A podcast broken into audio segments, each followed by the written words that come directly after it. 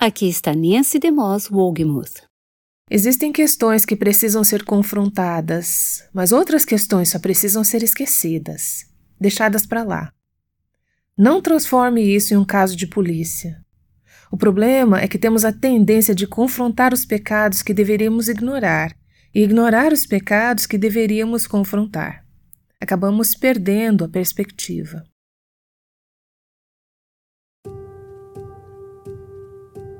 Este é o Aviva Nossos Corações, com Nancy DeMoss Wogemuth, na voz de Renata Santos. Já aprendemos como a amargura pode ser perigosa. O remédio, é claro, é o perdão. Recentemente, a amiga de Nancy, Kim Wagner, falou sobre o poder do perdão. Aqui está Nancy falando mais sobre o assunto.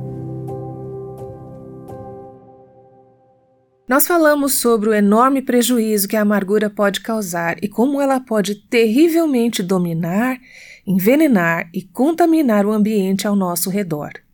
Por outro lado, o perdão tem um enorme poder de transformar nosso ambiente e trazer resultados doces e graciosos para a vida das pessoas.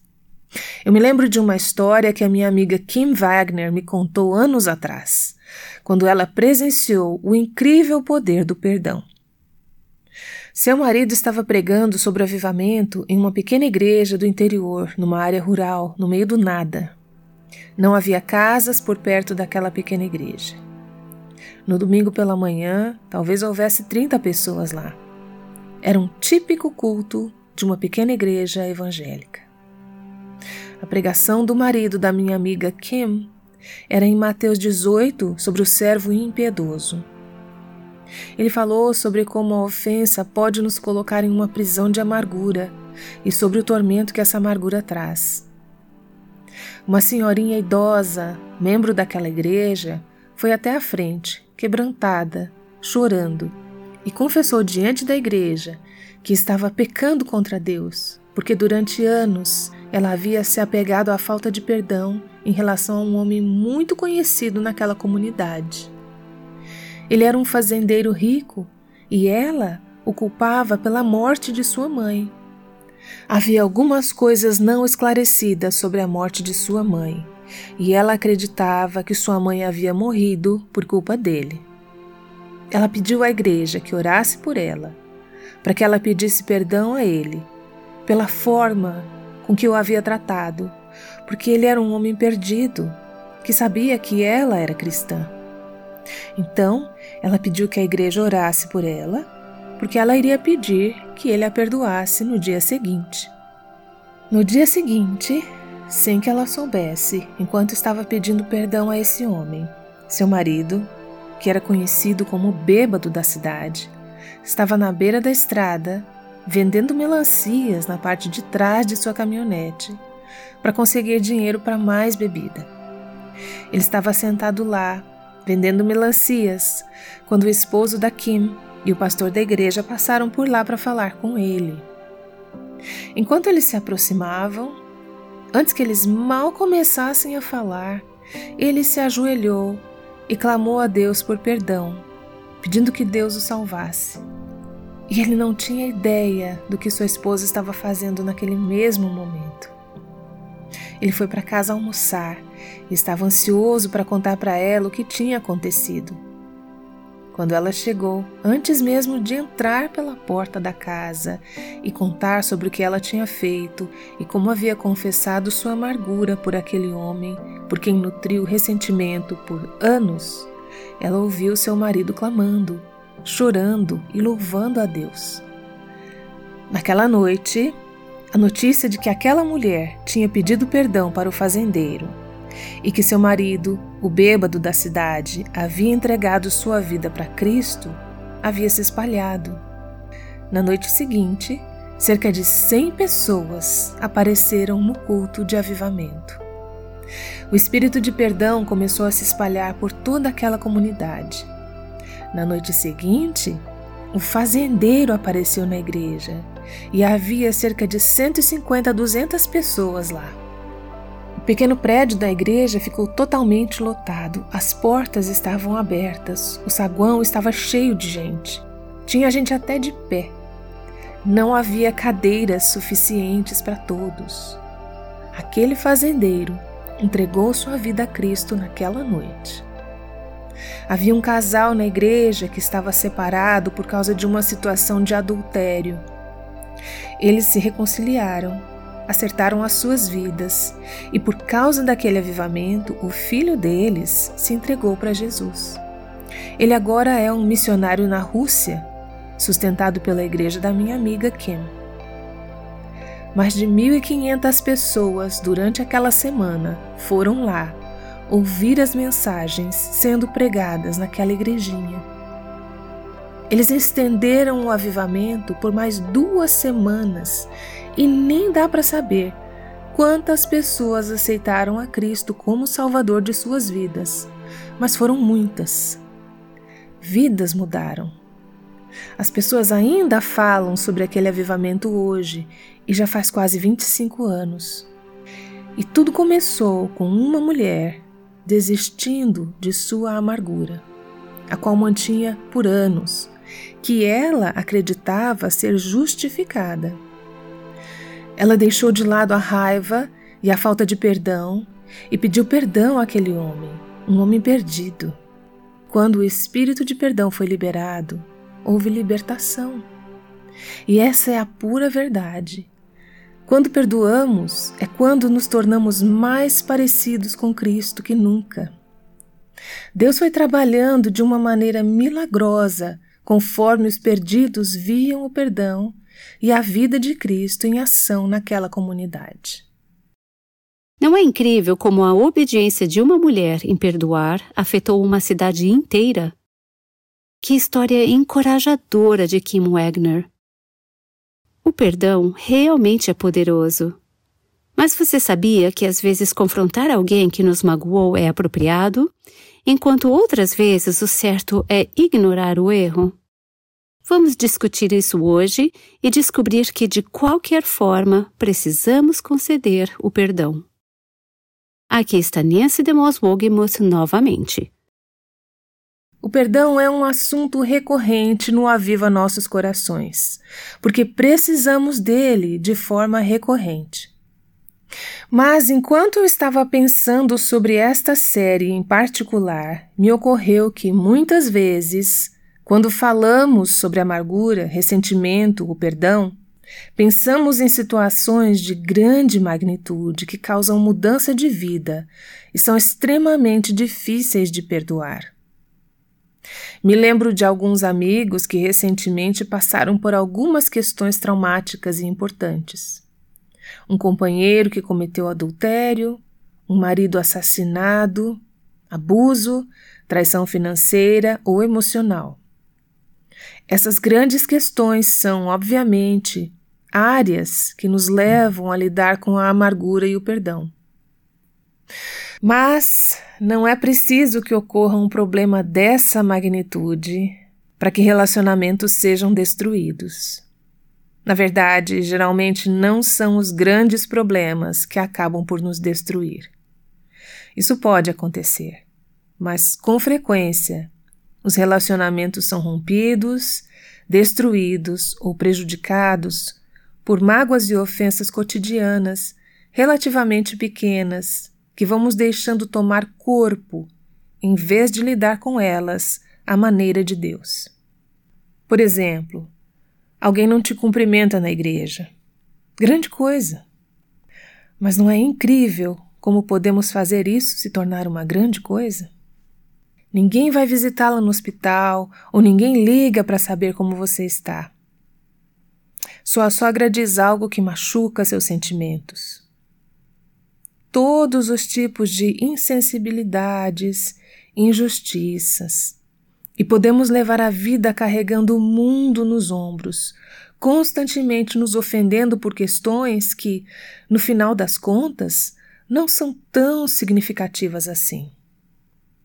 Veja, o perigo é que temos expectativas em relação a relacionamentos. Achamos que merecemos mais, somos dignas de mais. As pessoas deveriam nos tratar muito bem, especialmente dentro de nossas casas, em nossas relações familiares. E quando as expectativas não são atendidas, o que acontece? Raiva, ressentimento. Às vezes começa como uma dor latente, mas essas brasas se agitam e acabam se tornando uma chama de amargura e raiva. Essa dor latente em questões cotidianas é mortal em um casamento. Seu marido esquece seu aniversário. Ele não reconhece algo especial que você fez por ele. O fato é que, na maioria das vezes, as pessoas nem percebem que nos magoaram. Ficamos pensando, ele fez de propósito, ele ficou acordado a noite toda planejando como me magoar. Há uma grande chance de isso não ser real. Grande chance de ele nem saber que te magoou ou de não ter tido essa intenção. Por isso, precisamos aprender a presumir coisas positivas em relação às pessoas, presumir que não tiveram a intenção. Mas, independentemente de sua intenção, quem sabe se a pessoa tivesse a intenção mesmo, devemos nos perguntar: eu vou fazer disso um caso de polícia? Você vai fazer disso um caso de polícia com potencial para destruir seu casamento ou vai deixar isso para lá? Aprenda a conviver com as situações.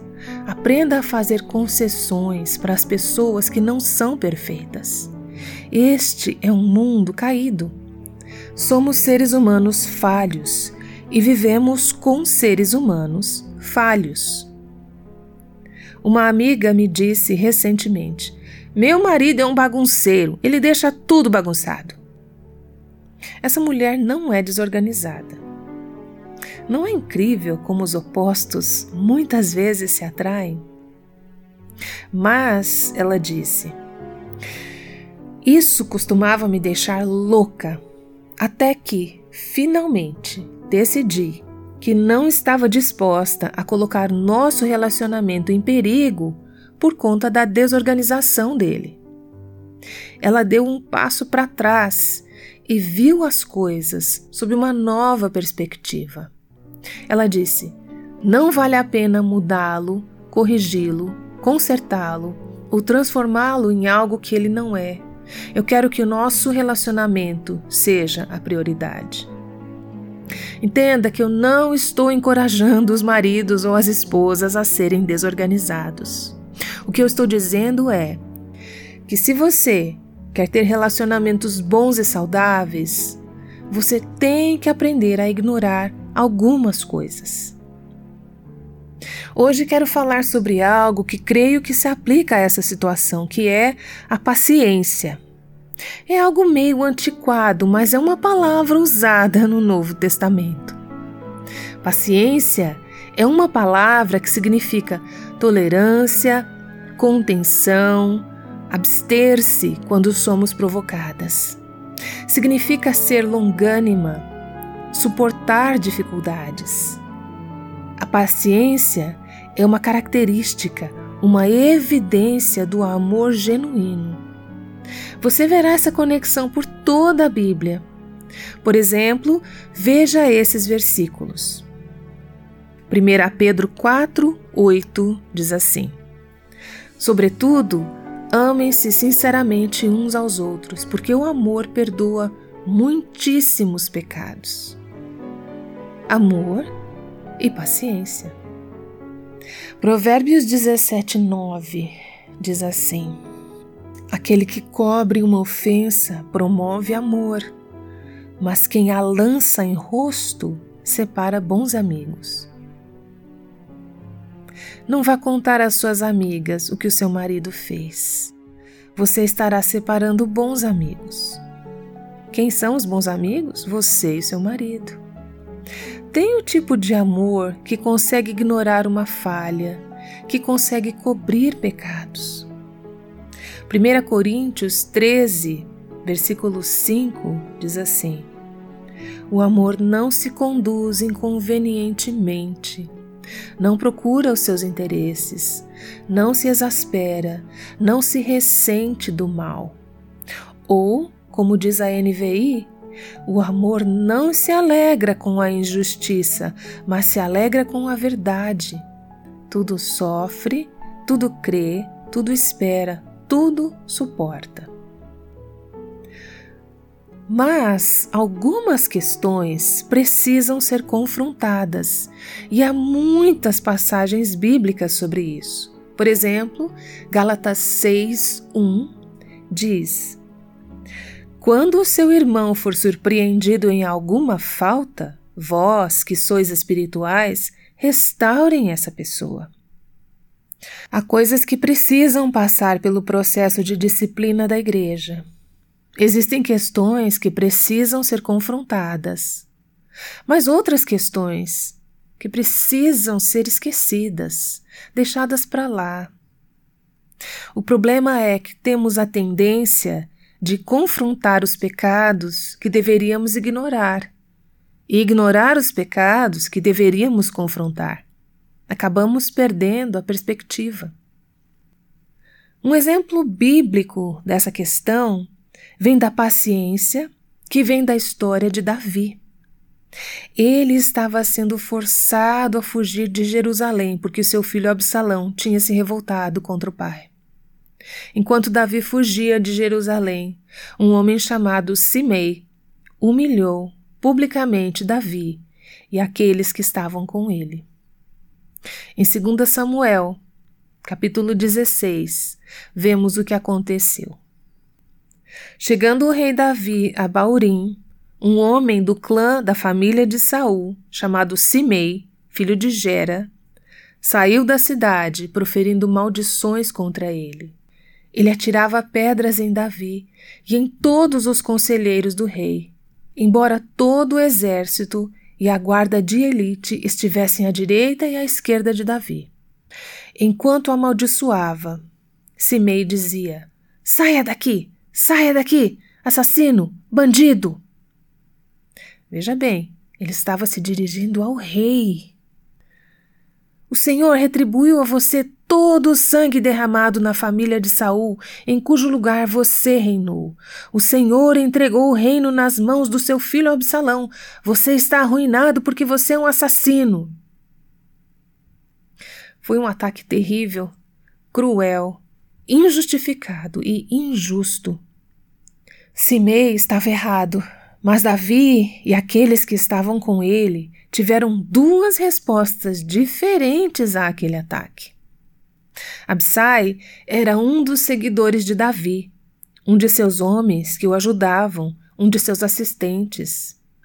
E vemos no versículo 9 que Absai queria justiça imediata contra Simei, vingança. Absai disse ao rei: Por que, que esse cão morto amaldiçoa o rei, meu senhor, permite que eu lhe corte a cabeça. Pode ser que essas não sejam as nossas palavras exatas, mas não é assim que respondemos instintivamente quando os outros nos magoam. Vou me vingar, vou fazer a pessoa pagar. E também temos a tendência de fazer isso quando magoam as pessoas a quem amamos nós tomamos a ofensa como nossa. Permite que eu lhe corte a cabeça. Fazemos isso com nossas críticas, falando negativamente daquela pessoa, dando um gelo nela. Prestem atenção. As mulheres podem fazer isso se negando a ter relações sexuais com seus maridos. Elas estão tentando se vingar, se desforrar, retribuir. Elas foram magoadas, algo foi dito, então, com suas atitudes, elas dizem: Ah, é assim? Então você não vai ter o que quer. Justiça, vingança, corte-lhe a cabeça. Qual é a resposta de Davi? Paciência. Davi diz, em essência: Não tome as coisas em suas próprias mãos. Deixe Deus tratar com ele. No versículo 10, lemos o seguinte: Mas o rei disse: Que é que vocês têm com isso, filhos de Zeruia? Ele me amaldiçoa porque o Senhor lhe disse que amaldiçoasse Davi. Portanto, quem poderá questioná-lo? Davi confia na soberania de Deus em sua vida. Ele diz: Até meu filho, sangue do meu sangue, procura matar-me. Quanto mais este benjamita. Em outras palavras, mantenha-se em perspectiva. Poderia ser pior. O próprio filho está se revoltando contra ele. Então ele diz: Qual é o grande problema se este homem de Benjamim se revoltar contra mim? Eu tenho coisas piores acontecendo na minha vida. Não compre a briga. Não perca a perspectiva. Ele diz: Deixe-no em paz, que amaldiçoe, pois foi o que o Senhor lhe mandou fazer. Talvez o Senhor considere a minha aflição e me retribua com o bem a maldição que hoje recebo. Versículos 11 e 12. Bem que gostaríamos de dizer que seremos pacientes e, de repente, todos os cimeis em nossa vida desaparecerão. Mas a história nem sempre termina assim. De fato, neste caso, a paciência de Davi não terminou com o problema, na verdade, só piorou. O versículo 13 diz que Assim, Davi e os seus soldados prosseguiram pela estrada, enquanto Simei ia pela encosta do monte, no lado oposto, amaldiçoando e jogando pedras e terra. As coisas podem piorar. A tolerância e o perdão não significam que o seu ofensor de repente se transformará nessa incrível figura piedosa em sua vida. Isso pode não acontecer. Mas Davi confiou que Deus controlaria a extensão e a duração dessa oposição. O versículo 14 diz: O rei e todo o povo que estava com ele chegaram exaustos a seu destino. Eles estavam exaustos, eles estavam esgotados e tinham muitas razões para isso. Uma delas era o motivo por terem que sair de Jerusalém por aquilo que o filho de Davi havia feito a eles. Mas acho que a paciência com esse ataque brutal e contínuo de Simei teve um preço alto. Eles chegaram exaustos ao Jordão. Às vezes, a oposição nos deixa exaustas. Recebemos cartas de mulheres que vivem em lares e circunstâncias em que, dia após dia, têm que aturar a mesquinhez, um espírito crítico e pessoas que as puxam para baixo e tentam deixá-las exaustas. Há pessoas assim neste mundo e há pessoas assim em nossas vidas e, às vezes, ficamos exaustas com isso. Mas eu amo essa última frase no versículo 14. Acho que nunca tinha notado isso antes de fazer este estudo. Diz assim: E lá descansaram. Ele chegou exausto ao Jordão e ali descansou. Amigas, Deus sempre providenciará uma forma e uma maneira para que você descanse, mesmo em meio à sua luta. Deus a conduzirá ao Jordão. Você pode estar exausta ao chegar lá, mas Deus providenciará uma forma para que você descanse, mesmo que o mundo inteiro se volte contra você. Alguns capítulos depois, não vamos ler essa passagem agora, mas em 2 Samuel 18, depois que Davi venceu a rebelião de Absalão, Simei volta e implora a Davi por misericórdia. Claro, ele sabia agora que o rei Davi estava de volta. O rei poderia arrancar-lhe a cabeça. Absai mais uma vez disse: Matem-no.